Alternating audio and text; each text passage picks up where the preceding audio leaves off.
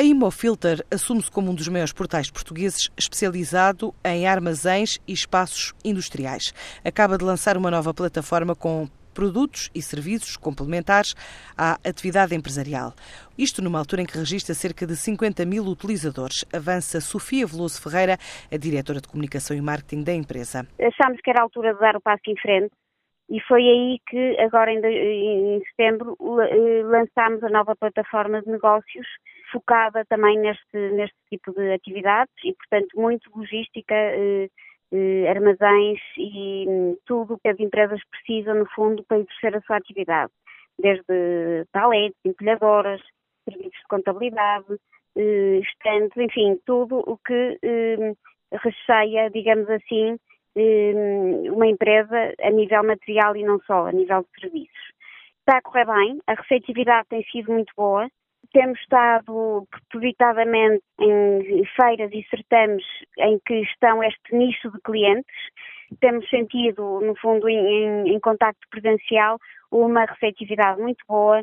Utilizadores da plataforma temos cerca de, desde o início da parte imobiliária, teremos cerca de 50 mil utilizadores da plataforma. A ideia é fazer crescer a plataforma com a expectativa de atingir os 20 mil clientes em 2018, não só em Portugal, como no mercado externo, em especial nos destinos da saudade e de expressão portuguesa, para além da vizinha Espanha.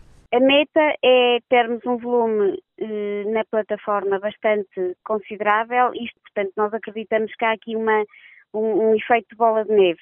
Estamos a começar agora e, e acreditamos que a bola de neve está-se a começar a formar agora.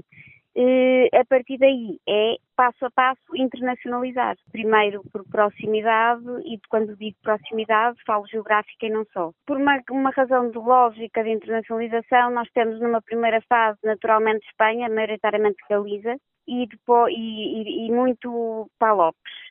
Isto por proximidade cultural, linguística e intensidade de trocas comerciais. As PMEs têm tipicamente muitas relações com estes mercados.